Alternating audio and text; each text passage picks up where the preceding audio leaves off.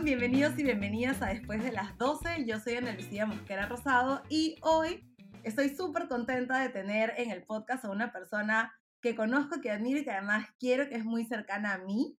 Ella es María Auxiliadora González Malavet, es doctora en gobierno por la Universidad del Sur de la Florida. Eh, su major es en políticas comparadas y su minor es en relaciones internacionales. Ha sido becaria para financiar su tesis doctoral por parte de la Inter-American Foundation, the Sisters of the Academy, University of South Florida, la Universidad del Norte. Eh, su enfoque de investigación es en políticas de desarrollo, género, feminismos latinoamericanos y movimientos sociales. Además, ha sido profesora en varias clases relacionadas a Latinoamérica, movimientos sociales y género.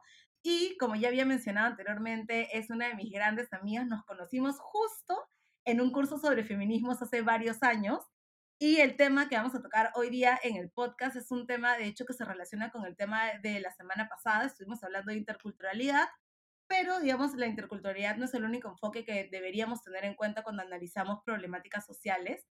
Y me parecía muy pertinente que pudiéramos hablar de la interseccionalidad y de lo que implica. Así que para eso tengo hoy a, a Mausi aquí. Bienvenida, Mausi, gracias por estar aquí con nosotros. Hola Ana Lucía, muchísimas gracias por abrir este espacio, por invitarme. Es para mí un honor hacer parte de todo lo que tú puedas abrirme espacio porque sabes que te admiro, te quiero. Creo que es una de las mejores legados que nos dejó la clase de feminismo ha sido nuestra amistad. Entonces, la verdad es que estoy honrada de poder estar aquí y bueno, y que hablemos un poquito de este tema que es tan necesario y tan importante para los feminismos y, y creería yo para todo tipo de teoría crítica. Sí, definitivamente. Nosotras ya hemos hablado de estos temas.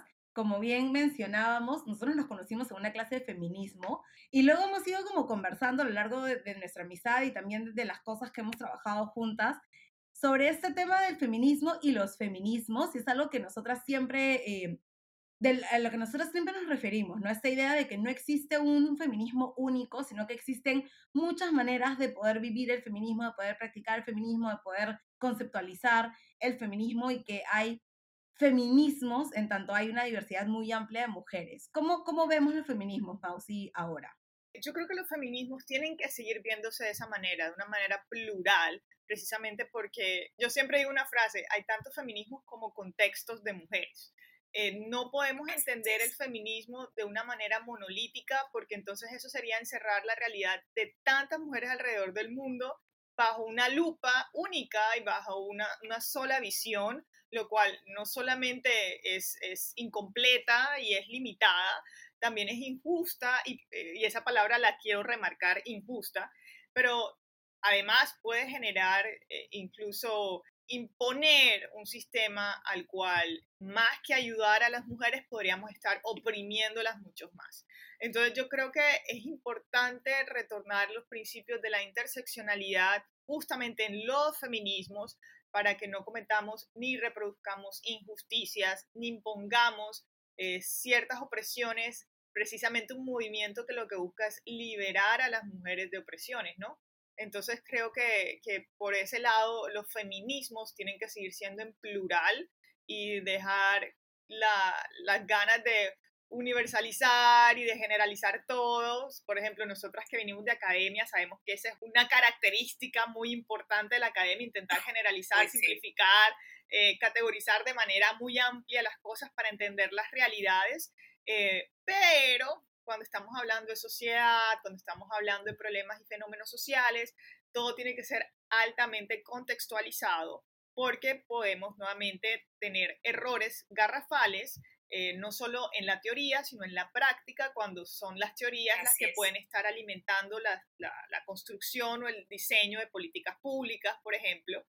Entonces, por eso es importante, por eso es importante retornarnos un poquito y decir, ojo, no es feminismo, no existe un solo tipo, porque no es, y dos, no queremos que exista uno solo. No queremos porque no es lógico y no tiene sentido al final de cuentas. Así es, eso me parece bien valioso porque como mencionas, hay tantas mujeres que en su diversidad tienen distintas problemáticas que hablar de una sola problemática o de generalizar las demandas de los movimientos de mujeres sería, como dices, tener una visión muy incompleta, ¿no?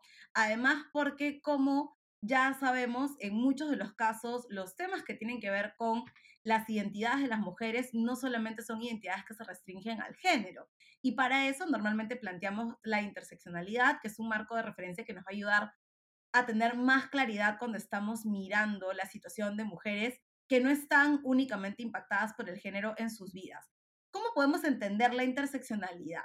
¿Cómo, cómo es que, de dónde apareció esta cosa extraña? Ok, bueno, si tenemos que definir interseccionalidad, a mí, me encanta decir que es la superposición, en inglés dice overlap, pero en español un poco la superposición de diferentes categorías identitarias del individuo, ¿verdad? Particularmente en el feminismo buscamos a la mujer, pero puede ser en el individuo, ¿verdad? Entonces, estas, esta superposición de categorías generan ciertas dinámicas, se relacionan de cierta forma, con la cual el resultado es tener algún tipo de opresión o privilegio de acuerdo a cómo estas realidades se superponen, ¿verdad? Entonces, por eso es que cuando decimos hay que mirar las cosas con interseccionalidad, es ver todas las categorías identitarias que marcan la realidad de estas personas para entender cómo son oprimidas o cómo pueden llegar a tener ciertos privilegios distintos a otros grupos, a otras comunidades o individuos incluso dentro de las mismas comunidades eh, pueden tener opresiones y privilegios distintos por estas categorías que ellos mantienen en su relacionamiento social por ciertas identidades que ellos tienen. Si me preguntan de dónde viene, pues viene de uno de los mejores feminismos que yo me, me siento así orgullosa de ser aliada porque pues para mí es uno de los feminismos más maravillosos que pudo haber en la historia, porque siempre las mujeres negras salvan la patria en todos los sentidos de la vida. Este, yo no sé qué haríamos si las mujeres negras, no, de verdad, yo no sé qué haríamos si las mujeres negras, ni en la academia, ni en la política, ni en tantos espacios, porque claro, son las mujeres negras que, que pueden mirar en, en, preciso y en detalle dónde están las injusticias de un sistema que se supone que debería ser eh, digamos, justo para todos y todas, eh, y nos damos cuenta que las mujeres negras son las que interpelan tanto un sistema machista como un sistema racista que se estaba generando dentro de los años 60 y 70 en las luchas, precisamente en, en las luchas de, de, de, los movimientos civiles en Estados Unidos, en pro de reconocer a las personas negras como ciudadanos de primera categoría y no de segunda categoría, como los han, las habían querido tratar. Y son precisamente las mujeres quienes se dan cuenta de las acciones machistas, ¿verdad? Por un lado, que tienen sus compañeros hombres en los movimientos eh, civiles, pero también se dan cuenta que las feministas blancas nos estaban comentando unas historias de, de unas realidades supremamente utópicas para las mujeres negras, que no tienen para nada que ver con las realidades que las mujeres negras estaban viviendo en su momento y en su tiempo. Y además, era muy poco probable, o algo que cuestionaban ellas, era si las mujeres blancas se iban a unir a la lucha de libertad de las mujeres negras, ¿verdad? Y es una, interpelación muy fuerte, porque claramente lo que están diciendo es que ustedes no van a dejar su privilegio de mujeres, pero son mujeres blancas, para unirse a nosotras mujeres negras, que tenemos una doble opresión por ser mujeres en un sistema machista y por ser negras en un sistema racista. Entonces yo creo que ahí en, esa, en ese momento fue cuando hubo ese, ese punto de inflexión del feminismo que me pareció tan valioso para la historia de los siguientes feminismos que vienen, porque venía muy dominado, y siento que sí es verdad, venía muy, muy, muy dominado por una mirada eh, eurocentrista, ¿verdad? Una mirada muy anglosajona y de mujeres pues eh, blancas, literarias, eh, burguesas o media clase, de clase media, dije media clase, clase media. Entonces, claramente las mujeres negras vienen a darnos como ese punto de inflexión, a, cuestionarnos y a desbaratarnos todos los paradigmas que podían haber tenido las feministas en ese momento. Y ojo, que ya en ese momento, en ese momento de los años 60, 70, ya existían varias corrientes del feminismo. O sea, existía el feminismo liberal, el feminismo radical, el feminismo, socialista, el feminismo marxista, ¿verdad? Pero ninguna de ellas tenía esta visión, o sea, ninguno de estos feminismos tenía una visión realmente que intersectara factores que afectaban a la vida de mujeres en sus diversidades, ¿no? Entonces, sí, es como, era, era necesario, era el momento en el que decían, bueno, ¿sabes qué? Esto no me representa. Hay cinco, seis, siete feminismos, ninguno realmente me va a representar. Yo como mujer negra me atraviesa esto y me atraviesa lo otro, el feminismo no lo ve, el movimiento de derechos civiles tampoco lo ve, estoy en el medio, nadie me atiende, nadie me ve y además nadie necesita o siente que tiene que verme, ¿no? Que es algo bien bacán que, que dice Kimberly Crenshaw cuando explica cómo es que llegó a tener esto, ¿no? Y a decir, no teníamos cómo saber que efectivamente las mujeres negras están siendo oprimidas y como, como bien dijiste, como siempre, si no está lo creamos, decidió crear este marco de referencia, porque dijo, sin este marco de referencia es imposible que se puedan ver las múltiples opresiones. Y es algo bien bacán de, de lo que planteaba Kimberly Crenshaw, es que si bien es cierto, ella crea el concepto o el marco de referencia para ver la situación de las mujeres negras, luego este marco de referencia se utiliza para ver distintas opresiones que pueden afectar a otras personas, no, no solamente a mujeres, sino a otros grupos que también estaban sufriendo de violencia sistemática. Entonces es bien potente lo que ella plantea en relación de vamos a mirar cómo una persona se para y tiene o está como en cinco esquinas, seis esquinas de un montón de cosas que le van a atravesar y que lo que hacen es volver más compleja su propia experiencia de vida, ¿no? Volverlos más propensos a sufrir violencia, a ser afectados por cuestiones estructurales que normalmente no se ven porque cuando se analiza o se ve a una persona, se le ve como una unidad o un, ente lineal, ¿no? Que está solamente afectado por una cosa. Entonces, una mujer negra solamente es afectada por el racismo o una persona con discapacidad solamente es afectada por la discapacidad no se ve realmente más allá de eso y por eso era súper importante que se avanzara un paso más adelante y se mirara realmente cómo había múltiples factores que, como mencionabas, se superponen en muchos casos, ¿no?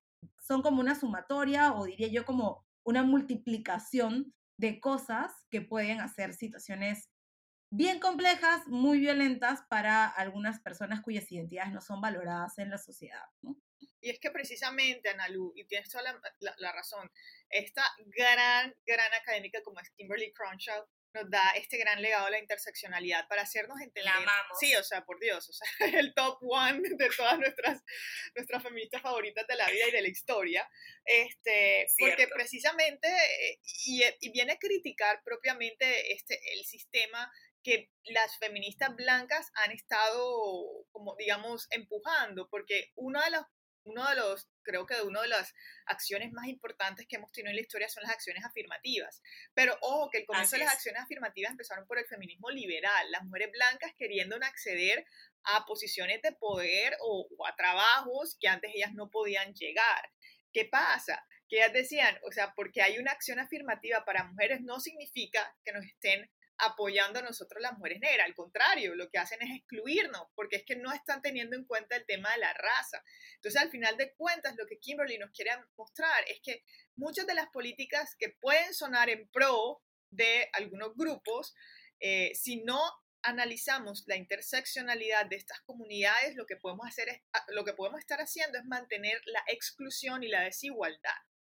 Entonces, eso es muy importante. De hecho, ella hace un ejemplo acerca de las, de que ella le llamó intersección o intersectionality por la intersección de calles.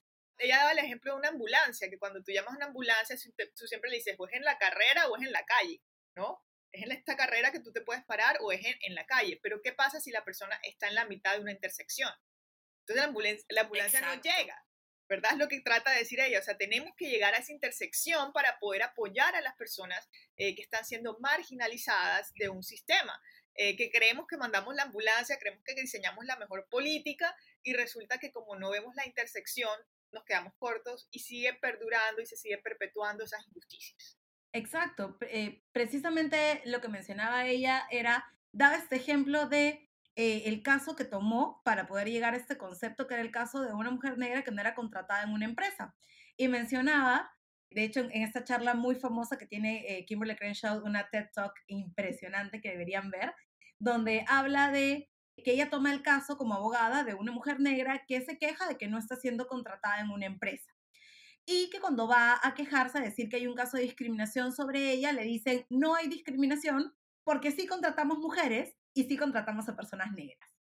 Y cuando eh, ella mira a profundidad del caso, eh, Kimberly identifica que, eso le estamos diciendo Kimberly como si fuera nuestra amiga, pero sí, porque ella está en nuestro corazón. Lo que ella dice es que cuando ella va a verificar en la empresa, efectivamente contrataban a mujeres y contrataban a personas eh, negras, pero las, todas las personas que contrataban, todas las personas negras que contrataban eran hombres y todas las mujeres que contrataban eran mujeres blancas. Eso significaba que obviamente la acción que supuestamente eh, eliminaba cualquier sospecha de discriminación, efectivamente dejaba a una mujer negra sin espacio para poder ser contratada ni en un espacio eh, ni en un área ni en la otra. Y ella mencionaba cuán importante era que el sistema de justicia no veía que efectivamente había una intersección y que el hecho de que ella fuera una mujer negra eh, hacía que no la contratasen, ¿no? Finalmente lo que pasa es que el caso se desestima, no tienen ningún tipo de causal para probar que efectivamente hay una discriminación hacia esta persona y ahí es donde ella dice, esto no puede seguir pasando porque se está trabajando o se está viendo la acción afirmativa o la política pública como una política pública que se ve de manera lineal, ¿no? que no aborda la eh, especificidad de esta persona que es una mujer negra que no va a conseguir trabajo en esta empresa ni en ninguna otra, porque todo está como muy marcado o tiene como espacios específicos para el desarrollo, ¿no? Que me parece que es un ejemplo bien valioso porque claramente, como tú decías, a veces lo que pasa cuando no tenemos un enfoque interseccional es que se pierde perspectiva, ¿no? No, no tenemos esta mirada 360 de qué más está pasando, nos perdemos mucho en los promedios, nos perdemos mucho en unas acciones eh, que pueden ser muy bien diseñadas, pero que no tienen esta mirada integral, ¿no? Como esta mirada 360 de qué otras cosas pueden estar interviniendo en la vida de una persona en cuanto a sus identidades, ¿no? Así es, completamente. Y esto es muy importante ahora bien para hablar de los feminismos, porque es que precisamente gracias a esta palabra interseccionalidad es que mujeres fuera de Europa empezamos a entender nuestras propias realidades, en nuestros contextos, en nuestras geografías, en nuestras culturas, en nuestras eh, tradiciones, identidades, ¿cierto? Por eso es que las mujeres latinoamericanas empezamos a entender que esa interseccionalidad también nos habla a nosotras, que no estamos ubicadas en ningún momento en la historia occidental, ¿cierto? De el feminismo, porque pues no significa que en este territorio latinoamericano, antes de la colonia, después de la colonia, durante la colonia, no hubo mujeres luchando por eh, el bienestar de otras ni por la calidad de vida de otras, sino que claramente la historia ha sido moldeada desde Occidente y las mujeres que se sentían afines con el feminismo en Latinoamérica, en Latinoamérica también se sentían un poco, digamos, perdidas porque y llega este concepto de interseccionalidad y nos ayuda a aclarar muchas cosas, y es que nosotras no tenemos que ser como las feministas radicales de Estados Unidos, nosotras podemos ser nuestras, las feministas dentro de los contextos que nos marcan, nos trascienden, nos traspasan a nosotras dentro, dentro de nuestro contexto, nuestros países, nuestras realidades, nuestra cultura, ¿verdad? Y, creo que eso es, es supremamente valioso. Por eso yo digo que esa palabra, la interseccionalidad, fue lo que la puerta de entrada de los demás feminismos fuera de Occidente. Sí, yo creo que marca un punto de inflexión bien importante, como dices, para reconocer que existen nuevas posibilidades de feminismos que no necesariamente son los feminismos que se construyen desde Occidente, ¿no? Desde el sur global, que somos nosotros, entre comillas, eh, desarrollamos también nuestros propios feminismos, ¿no? Feminismo latinoamericano, feminismos africanos, feminismos eh, del Medio Oriente, eh, que ahorita está muy en discusión por el tema de Afganistán, eh, se generan todos estos tipos de feminismos distintos que toman en cuenta no solamente una demanda universal o homogénea para hablar de, eh, de lo que nos aqueja como mujeres, sino que también, como bien mencionas, toman en cuenta nuestras culturas, nuestra religión, nuestra ubicación geográfica, temas que tienen que ver con clase, con el legado del colonialismo en nuestra región. Hay muchas otras cosas que salen a partir de entender que no tenemos que entrar dentro de un molde estricto de, eh, de demandas ni de universalizar eh, el movimiento feminista en general, ¿no? Correcto, Ani, correcto. Y por eso es tan importante lo que nuestra querida Kimberly nos ha dejado en herencia a todas las mujeres alrededor del mundo eh, y que nos sentimos muy, nos sentimos muy, muy orgullosas también y, y agradecidas por esto. Sí, y lo mejor de todo es que ella sigue haciendo cosas increíbles hasta ahora y es como, la vemos, la escuchamos y sabemos cómo, cómo va evolucionando también ella en sus propios análisis, ¿no? Porque si bien es cierto, ella crea este concepto que nos ayuda, que nos abre un poco eh, la perspectiva, también algo en lo que ella reflexiona, como muchas otras feministas que hablan de la interseccionalidad, es de su rol como una mujer que finalmente es una mujer negra norteamericana, ¿no? Que también tiene eh, una influencia de estar en un espacio distinto, de venir o de tener una tradición relacionada a Occidente o, digamos, estos países con mayor poder económico, con mayor accesibilidad. Entonces, ella también ahí tiene sus, sus propios eh, dilemas para reflexión, ¿no?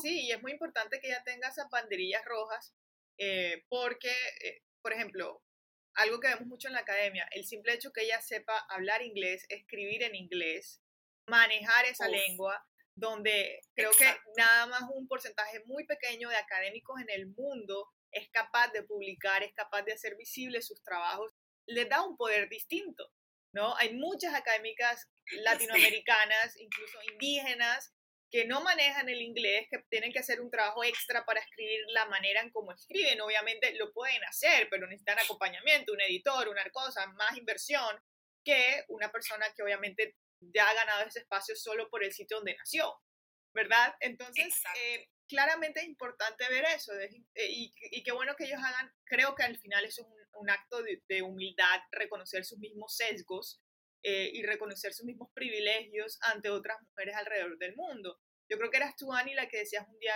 un ejemplo acerca de que no es lo mismo ser una mujer negra, brasilera, por ejemplo, o, peruana en Perú que ser una mujer negra estadounidense que viene a Perú de vacaciones o a Brasil de vacaciones porque ya saben que gringa o, bueno, gringa de cariño, no lo estamos diciendo de manera expectiva, o, o estadounidense, y ya la ven como una figura de poder. Con ella no se meten, con ella intentan respetarla más, porque como viene de Estados Unidos, de pronto son los locales quienes se meten en problemas al, al, al, darle un trato desigual, ¿verdad? Entonces... Sí, Sí, es, es, interesante porque justo estaba recordando un poco algunas anécdotas que he escuchado de compañeras afroperuanas. A mí me ha pasado poco, pero sí me ha pasado que han asumido que soy de otro país, aquí mismo, ¿no? Entonces me ha pasado que me han hablado en inglés en algún lado, cuando he viajado, en el avión, en un restaurante, y cuando yo he respondido en español es como que dicen, ah, es peruana.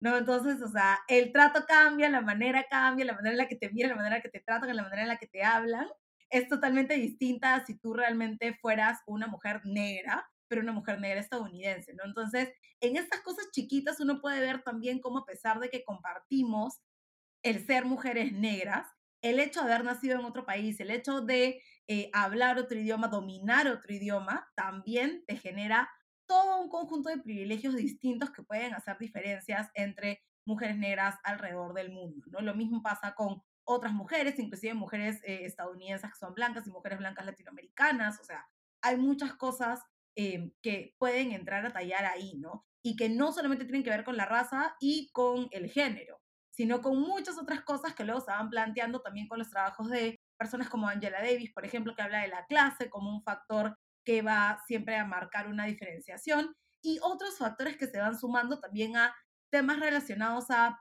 situaciones de discriminación y situaciones de exclusión. ¿Por qué, Mausi, tenemos que tener este enfoque en cuenta cuando estamos hablando de discriminación y exclusión social?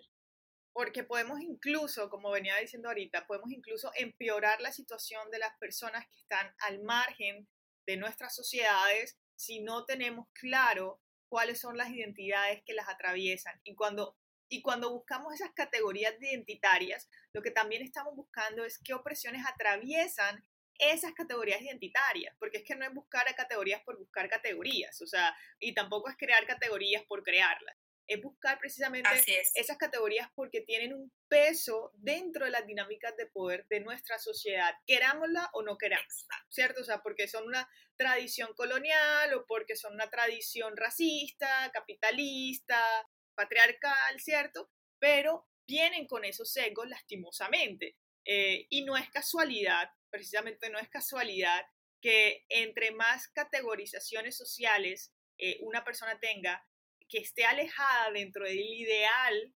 social del capitalismo, el patriarcado y de la raza, son las poblaciones que están más alejadas de eh, calidad de vida eh, propicia o excelente. Es decir, si tú vas a los márgenes de la sociedad, ¿quiénes están en los márgenes? ¿Quiénes son las personas empobrecidas? Suelen ser personas racializadas, ¿verdad? Pueden ser personas afrodescendientes o personas indígenas, ¿verdad? Generalmente las mujeres dentro de esas poblaciones y luego podemos entonces entender otras dinámicas, por ejemplo, personas LGTBI dentro de estas poblaciones, personas discapacitadas, personas analfabetas, que ya es un tema de oportunidad, no solamente identidad, sino oportunidad, pero precisamente esas oportunidades se van cerrando en el camino si tienen a ciertas de las categorías. también. Exacto, entonces por eso es importante reflexionar acerca de estas categorías sociales, precisamente no para quedarnos en el problema y decir, ay, no, qué horrible, cómo nos tratan, no, o sea, no es solo para quedarnos ahí, porque hombre, primero hay que saber cuál es el problema y parte del problema es claramente que hay una opresión y eso no se debe esconder ni tampoco la gente se tiene que escandalizar, es algo que pasa y no podemos solo escandalizarnos o tomarlo o normalizarlo naturalizarlo. Es que la idea de un problema es identificarlo y buscarle soluciones, buscarle alternativas, buscar acciones afirmativas que nos ayuden, ¿verdad? Y entre más podamos ser interseccionales con respecto a esas categorías, mejores soluciones podremos construir con estas comunidades. Y algo muy importante también, la interseccionalidad creo que les da voz a esas personas que han sido invisibilizadas, ¿verdad? Y creo que esa voz es muy importante porque eh, cuando hablamos de políticas, el, el, desarrollo de políticas no se puede hacer sin las personas que viven los fenómenos de opresión, porque nuevamente podemos cometer ese gran, gran error de generalizar y poner, imponer nuestra visión desde, desde una posición de poder y no ir precisamente a la base, a lo que ellos ya saben que necesitan y pueden realizar, ¿verdad? Y generalmente son oportunidades, generalmente son, es acceso a, que no han tenido acceso a ciertas oportunidades. Entonces, por eso es importante la interseccionalidad, interseccionalidad, porque necesitamos no solo encontrar el problema, sino intentar solventar de alguna forma ese fenómeno de exclusión y opresión que hemos tenido por no visibilizar esas categorías y por no entender cómo esas categorías juegan una dinámica dentro de, sistemas de opresión más, más grandes y amplios que tenemos en nuestra sociedad.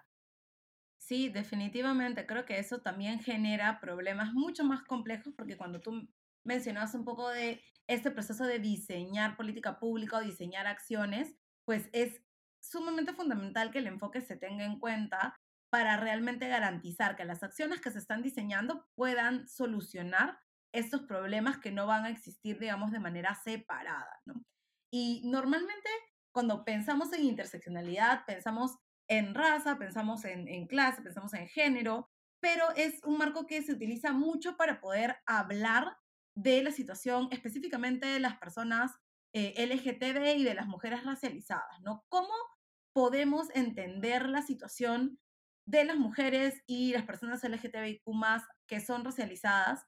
Además, pensando en si es posible realmente separar las identidades cuando analizamos sus situaciones. Sí, es, es bastante complejo lo que dices, Hani. Y es un trabajo muy complejo, intentar separar realidades, porque es que estamos hablando desde un abstracto, ¿verdad? Y eso es lo que intentamos mucho cuando hacemos ciencias sociales, dentro de la realidad compleja que atraviesan tantos fenómenos, intentar como sacar elemento por elemento y analizarlo por aparte en una abstracción, ¿verdad? Y que es algo que se podría realizar, nuevamente tendría unos, unos límites y, y ciertamente unos vacíos, pero creo que para este punto de la interseccionalidad no solamente es importante analizarlos por separado, sino también como un todo. Porque nuevamente, o sea, no es lo mismo hablar de un hombre LGTBI que una mujer LGTBI, una mujer anciana LGTBI, que una mujer adolescente LGTBI, ¿verdad? El grupo etario también es muy importante. Entonces, si bien es importante analizar las categorías por separado, también empezar a hacer como esos grupitos y esos conjuntos. Bueno, listo, esto pasa si es una mujer LGTBI blanca. Bueno, ¿y qué pasa si es LGTBI blanca con esta edad? ¿O qué pasa si es LGTBI blanca discapacitada? ¿O qué pasa si es LGTBI negra? ¿Y qué pasa si es LGTBI indígena? ¿Y qué pasa? No, estos, estos, estos conjuntos que suelen ser como, eso suena como una receta, uno más uno más uno. Son como combos. Sí, como Se van añadiendo cosas. Exacto, yo creo que son importantes realizarlas y tenerlas en cuenta. Ahora bien, también por temas, eh, digamos, de, de contexto, hay que analizar cuál de estas poblaciones son las que, o sea, qué poblaciones son urgentes tratar. Por ejemplo, te digo un caso. Eh, generalmente las, las, poblaciones trans cuando están en adolescencia es un tema súper álgido, ¿no? Hay altas tasas de suicidio en, en, población trans en ese, en ese momento. Entonces hay que también entender con urgencia cuáles son, no que, no que todos sean importantes, todas las poblaciones marginadas son importantes, pero hay ciertos temas urgentes que tratar y yo creo que también esto nos puede ayudar a, ubicar esas urgencias, cuál, es, qué es lo urgente, ¿verdad? Y lo importante, que claramente hay muchísimo. Pero yo creo que, que sí, que, que, que es importante mirar el contexto, mirar cuáles son esas conjugaciones de grupitos, entre comillas, que se pueden hacer eh, y con ellos construir y con, e, con estas comunidades construir. Yo creo que, que, que de ahí parte la importancia de la interseccionalidad, de reconocer en su contexto a las personas. Porque, por ejemplo, no podemos hablar, no sé, de población indígena en Noruega.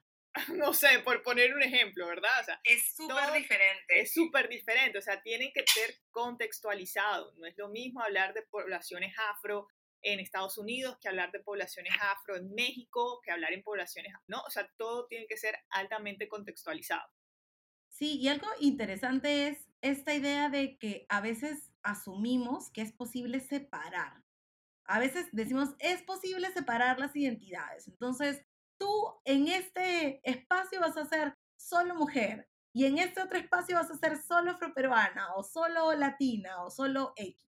¿no? Y se asume a veces que las categorías o las identidades se pueden trabajar de manera separada, pero en realidad uno no es que sea como mitad algo y mitad otra cosa, sino que finalmente eres como mujer, eres mujer peruana, eres mujer peruana joven, eres mujer peruana X. Entonces, creo que también es importante cuando entendemos la interseccionalidad, pues realmente reconocer que no es posible hacer separaciones en las identidades de las personas y que las identidades no se construyen en función a porcentajes, sino que somos como un todo eh, compuestos por muchas identidades, ¿no? Por lo tanto, trabajar en función a una sola identidad termina, como mencionábamos hace un ratito, limitando, ¿no? Cortando o teniendo una visión muy sesgada de quién eres como persona. Entonces, poco, poco complicado, ¿no? Separar las identidades de una persona. Como intentar cortar la leche. Exacto, eso es precisamente lo que, lo que muchas feministas cuestionan de la academia eh, moderna o de la modernidad, ¿cierto? De que nuevamente intentamos pensar la realidad en abstracto, ¿verdad? Buscar diferentes fenómenos y, extrapolarlos así como que, ay, bueno, ahora voy a hablar de, ponte tú, de sociedad sin hablar de economía. Espérate. No, o sea, espérate. o voy a hablar de este, este, hablar del género, pero sin pensar en raza. O sin hablar de estrato. O sea, esos son rupturas eh, abstractas y totalmente arbitrarias de la ciencia y, de la academia, que son importantes y necesarias para puntualizar alguna cosa dentro de sus abstracciones, dentro de sus teorías, posiblemente, pero en la praxis no se puede tomar así, no se puede tomar así en la praxis cuando estamos hablando y, y, cuando estamos intentando trabajar por personas de carne y hueso, de comunidades, ¿cierto? No se puede pensar en, vamos a, entonces vamos a hablar de, por este lado de seguridad, por este otro de territorio, por este otro vamos a hablar de participación política. Es decir, se pueden tomar, pero entendiendo lo que es un todo y cómo afecta entonces después ese todo a las identidades de cada ser, de cada, de cada grupo identitario. Sí, definitivamente. No, no podemos mirar las cosas de manera separada, no tenemos que ver el todo. Y Mausi, ¿qué pasa con los movimientos sociales? ¿Cuál es la importancia que tiene el activismo para darle visibilidad a la interseccionalidad? Porque claro, empezamos a hablar un poco de cómo esta, este movimiento feminista o las, primeros, las primeras olas del movimiento feminista son muy teóricas, muy desde desde el privilegio también que te da al tener cierta clase social o tener un nivel socioeconómico eh, privilegiado, pero luego vemos cómo hay esta ruptura que surge desde un feminismo que no es necesariamente teórico, que propone a partir de la experiencia de vida también propone a partir de, digamos, las afecciones o las violencias que se sufren, una mirada más global a los problemas de las mujeres. Entonces, ¿cuál es este, este cambio, este, digamos, esta disrupción que se genera y cuál es el rol que tiene el activismo en poder visibilizar la interseccionalidad como un enfoque necesario. Mira, yo creo que es total, o sea, yo creo que es total, yo creo que no podríamos hablar del auge de la interseccionalidad si no lo entendemos también desde la, de cómo los movimientos sociales, particularmente los movimientos feministas, empezaron a entender, empezaron a recapacitar con respecto a esa misma interseccionalidad y sobre todo en otras latitudes. Por ejemplo, los movimientos feministas latinoamericanos son más característicos por su praxis que por el desarrollo teórico, eh, académico que se ha generado, que es reciente, la verdad que somos académicas que recientemente, y cuando hago recientemente estoy hablando de hace 20 años, ¿no? más o menos. Súper, súper Supremamente reciente. Entonces, son, una, un, vacío o una brecha histórica bastante amplia. Entonces, yo creo que es muy importante porque la interseccionalidad nos permite precisamente cuestionarnos eh, en ese activismo. Por ejemplo, voy un poco a las mujeres activistas eh, feministas, sobre todo de la izquierda, que éstas empezaron a cansar del machismo preponderante que había dentro de las izquierdas latinoamericanas. Entonces ahí es cuando ellas empezaron a entender que si bien son socialistas, también son mujeres, también tienen otras cargas. Y en fin, ellas empezaron a cuestionar precisamente así como hicieron muchas mujeres en su época en, en, Estados Unidos, al ser mujeres negras, que no estaban de acuerdo y también interpelaban entonces ese, ese machismo que existía dentro de dentro de los, de los movimientos de derechos, civiles. Entonces, esto también suele ser como un dominó, un efecto dominó en otras latitudes del mundo. ¿no? Entonces, el activismo viene a ser el cuerpo o, donde se, eh, se agrupa, digamos, todas estas intenciones de precisamente entender las realidades diversas en que vivimos las mujeres. Y es a través del activismo que se comunica esto mucho más rápidamente y que se hace entonces agenda, praxis en otros lugares, ¿verdad? Y es así como vemos movimientos de mujeres latinoamericanas afro eh, mucho más rápido que luego ya empieza entonces la teoría andar. Y creo que en términos generales eso ha sido un poco la historia del feminismo. El feminismo también nació un poco desde las calles, porque es algo que no nació en la academia. y eso es muy importante mencionarlo. O sea, sí, el feminismo es una teoría social y por eso es importante estudiarla en las ciencias políticas, en la sociología, en la psicología, en las relaciones internacionales, ¿verdad? Pero esta la verdad, la verdad nace en la calle, nace con las mujeres reclamando, ¿no? Y eso va a ser así, va a continuar así.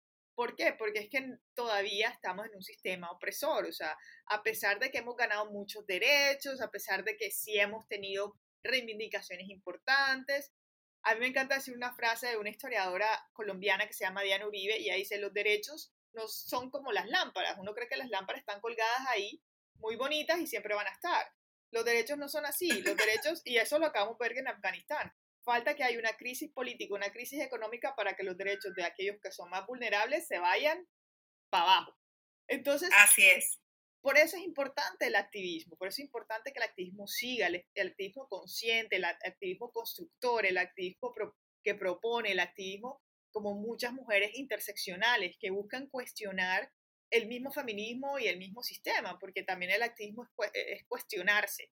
Entonces, eh, claramente creo que la interseccionalidad le da un auge, le da un auge y un poder particular a los activistas feministas eh, que persiguen y, siguen y perduran cuestionándose y cuestionando el sistema.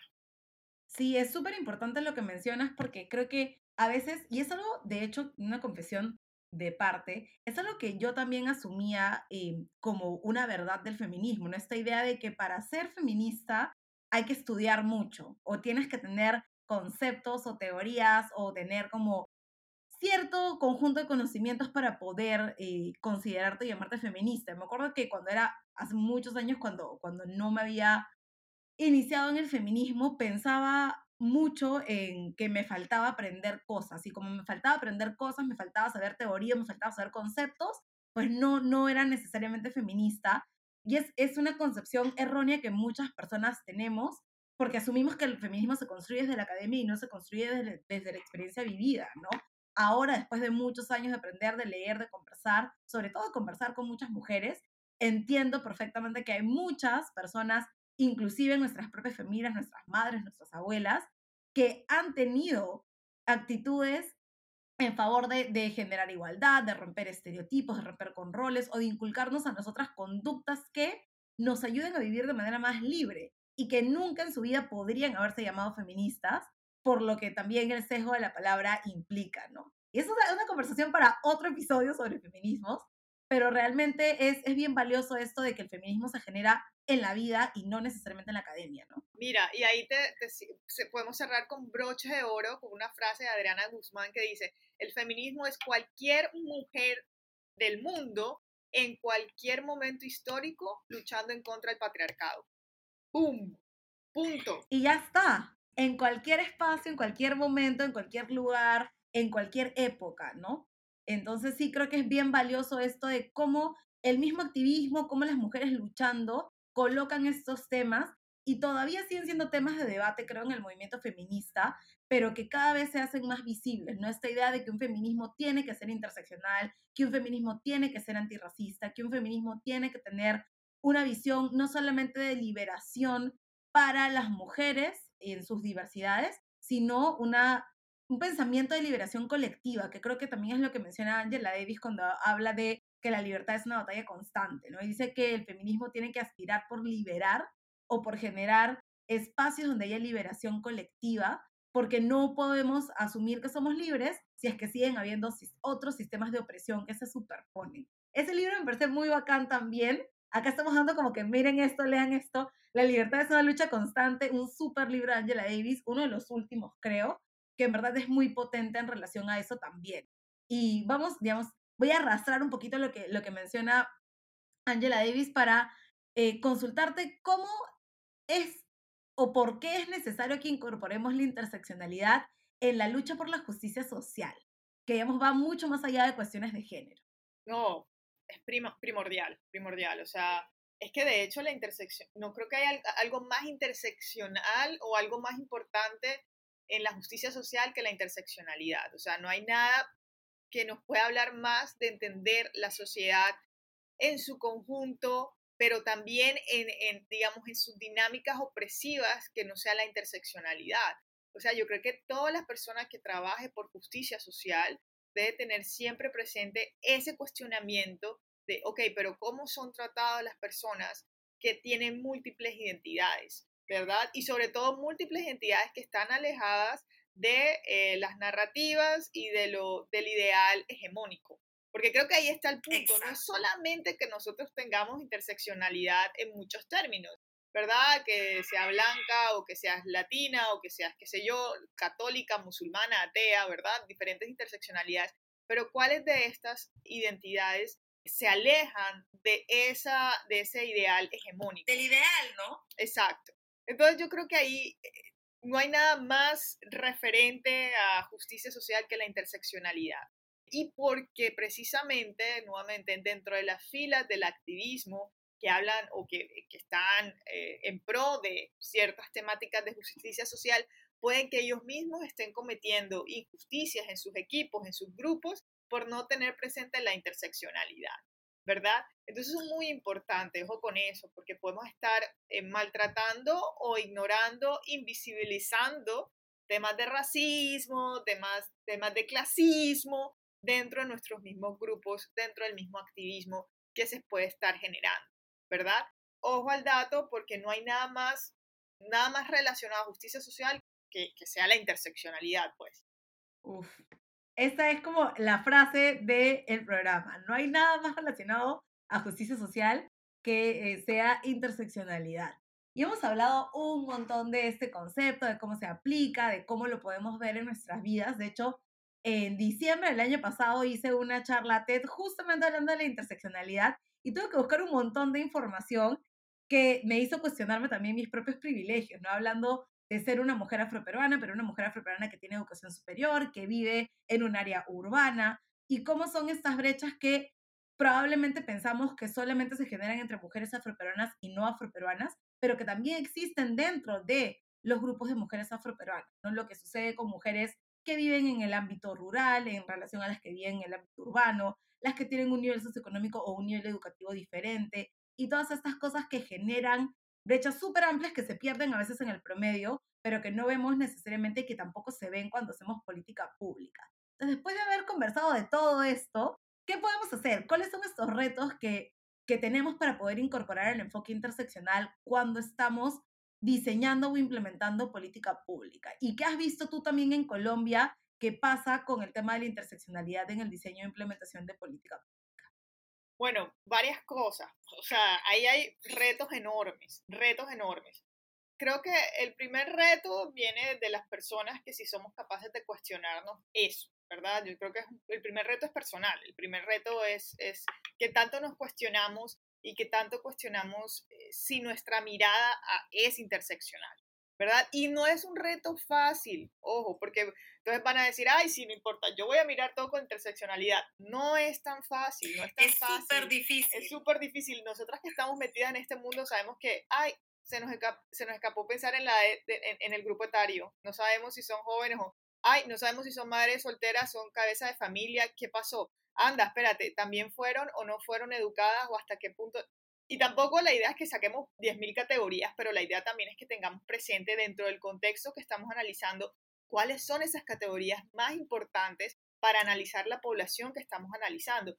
Y eso no es un trabajo fácil, eso no es un trabajo fácil y siempre tenemos que cuestionarnos. Y yo creo que el feminismo y, y en muchos ámbitos también de la justicia social es una deconstrucción personal constante. ¿Verdad? Cuestionar. Permanente, no se agota. No es que yo ya me deconstruí, tuve mi, mi mes de deconstrucción y se acabó y estoy deconstruí. ya se logró. Claro, ¿cómo no? No, no. jamás. Eso no funciona así. Y también, no es y tampoco es un proceso lineal, no es que ya yo aquí comencé súper, estaba súper construida por el patriarcado, ya llevo un año y ya me deconstruí, puede que retroceda. Ya llevo un año en mi proceso, de, en mi relación con la deconstrucción, ya acabé. Ya acabé y puede que retroceda otra vez y vuelva, avance y vuelva, caiga y vuelva. O sea, eso es un constante, un constante, digamos, proceso. No es tan fácil ser feminista por aquellos que dicen que hay, ya, sencillito. No, eso no es sencillo. Y por eso también tratémonos suaves, tratémonos con amor, tratémonos con humildad, porque no es fácil y, y, y, y siempre hay que cuestionarse, ¿verdad? Primero eso. Segundo, hay una ausencia grandísima de, de datos, el levantamiento de datos. Y datos además cruzados, que ese es el problema, es un problemón, o sea, de verdad. A veces uno encuentra cosas como por grupos, que son los grupos clásicos, ¿no? Uno encuentra cosas, bueno, en Perú la estadística está un poquito atrasadita, un poco más atrasada que en Colombia, pero uno encuentra información hombres, mujeres o, digamos, afroperuanos, no afroperuanos, ¿no? Pero no encuentra cruces. Entonces, si no tienes ese nivel mínimo de desagregación, se hace un bolondrón para poder mirar datos. No sé cómo vayan en Colombia, sé que avanzaron en temas de estadísticas étnicas, pero no sé si tienen estadística o dato cruzado. Pocos, pocos datos cruzados hay, sí han avanzado mucho, la verdad, creo que el DANE es uno de los, creo que uno de los, de los departamentos que más ha evolucionado últimamente y creo que también tiene que ver con el feminismo, por ejemplo, ya en el DANE tú puedes buscar las horas trabajadas de acuerdo a cada oficio del hogar, acerca de trapear, planchar, cocinar, o sea, es un instrumento impresionante y creo que tiene que ver mucho con la apertura que ha tenido hacia temas de género, por ejemplo, y creo que ha logrado muchas cosas, pero aún faltan, por ejemplo, muchas poblaciones y muchos territorios que no son censados, que no sabemos cómo están. Por ejemplo, hablo de mi ciudad Barranquilla, y nosotros no tenemos, por ejemplo, un observatorio de género eh, que, que, ya digamos, bueno, tantas mujeres son afro, son indígenas, son tal, son tal, y se puede eh, cruzar la información con tal. No lo tenemos dentro de, ciudades, por ejemplo, hay ciudades más atrasadas que otras. Entonces el DANEC, hacer un departamento nacional, viene como a, a solventar un poco esa falta de información, pero igual todavía hay mucho esfuerzo, mucho trabajo. En la ruralidad, por ejemplo, todavía nos falta mucha información, creo que ahí va a estar el, el, el, el, gran reto para la interseccionalidad, es tener datos, es que las universidades puedan generar mayor número de observatorios dentro de ciertas localidades para tener entonces la información mucho más, ahora se me dio una palabra en inglés, accurate, acertada, adecuada, precisa. Pertinente, creo. A mí también se me hace problemas esa palabra en español. Em, entonces, eh, creo que eso es un reto importante. Eh, los datos, la construcción de observatorios, además de los retos personales que tenemos las personas que estamos trabajando con, con temas de interseccionalidad. Y por, por último, creo que también una apertura social a estos temas, que creo que es un reto también enorme en, en la región que entiendan que sí existe algo que se llama interseccionalidad y que sí existen opresiones dependiendo a la categoría identitaria donde tú estés. Porque a veces es muy fácil desde la comodidad decir, ay, no, pero es que, es que las mujeres negras se quejan demasiado, eso tampoco es así, ¿cierto? O, esta, esta, Exacto. estas personas que, que son de, no, las personas de estrato 1 y 2, porque aquí en Colombia hay estratos del 1 al 5, o sea, estrato social, económico, siendo 1 el más bajo y 5 el más alto. Decía, ah, no, los de estrato 1 y 2 todo lo quieren solventado, todo lo quieren subsidiado, son flojos, no trabajan, en fin. Un, un, Uy, acá pasa también lo mismo. Exacto. O los inmigrantes, los inmigrantes todos son rateros, todos vienen a robarnos, todo. Entonces la interseccionalidad para ellos es un poco como que eso no es tan cierto. O sea, están exagerando. Eso es que le quieren dar más, no sé, pleitesías, ¿cierto? Cuando no necesariamente es que queramos darles pleitesías o algo por el estilo, es simplemente entender una realidad compleja. Y, es la realidad, es lo que hay. No es que nos estemos inventando nada.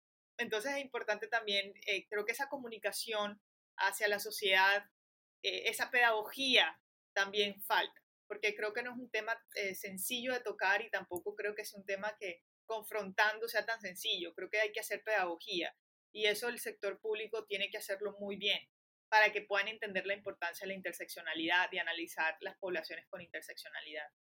Sí, definitivamente, como mencionas, no es algo que uno se inventa porque quiere complejizar el nivel de discusión o quiere poner una cosa más, porque a veces es como esta idea de interseccionalidad, de interculturalidad, yo no entiendo para qué sirven todas estas inter, eh, si ya todo estaba funcionando bien y estamos trabajando, ¿no?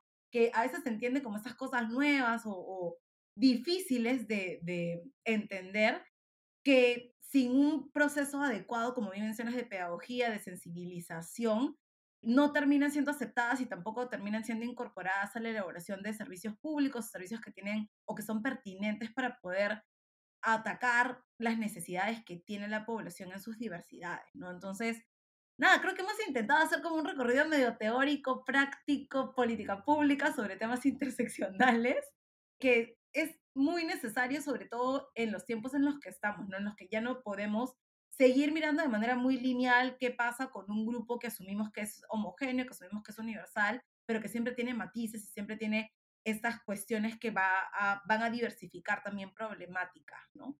Así es, Ana Lu. Eh, tienes razón, creo que hemos tocado bastantes puntos, bastantes temas, bastantes conceptos, eh, teóricas, libros, para que las personas estén bastante educadas sobre este tema. Eh, sin embargo, es un tema muy amplio, tiene mucho de largo y de ancho para seguir conversando. y como le digo, si contextualizamos la interseccionalidad en cada punto, eh, vamos a ver que hay infinidad de temas de tratar y de seguir investigando.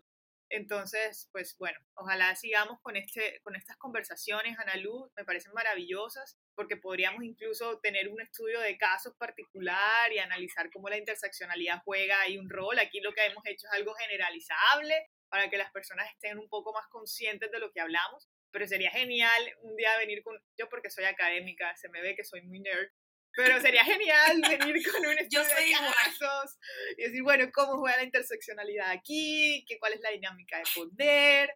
Eso suena súper chévere. Y bueno, ojalá sigamos conversando, Ana Lu, eh, sobre estos temas.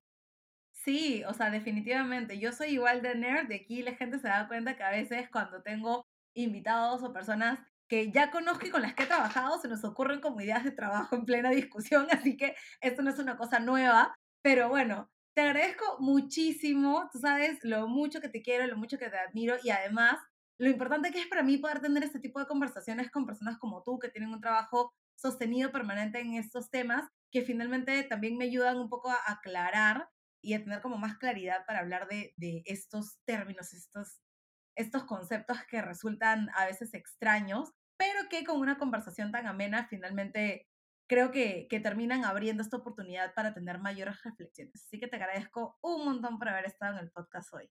No, a ti un montón por estos espacios, Ana Lu. Tú sabes que te sigo. Me encanta cómo estás abriendo espacios para nuevas generaciones, para más mujeres, para más mujeres afroperuanas, porque la representación no es lo único, pero es muy importante y tú eres una representación es súper importante. Es muy importante. Entonces, te agradezco por estar, decimos acá en Colombia, abriendo trocha, es decir, abriendo por primera vez algunos caminos que son difíciles de abrir y que, y que permiten que estos espacios se den y que sigamos hablando y que la gente se siga enamorando de estas temáticas tan necesarias porque son muy reales.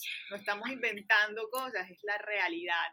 Entonces, no es que una quiera estar andando de pesada, ¿no? Eso es verdad, es la realidad.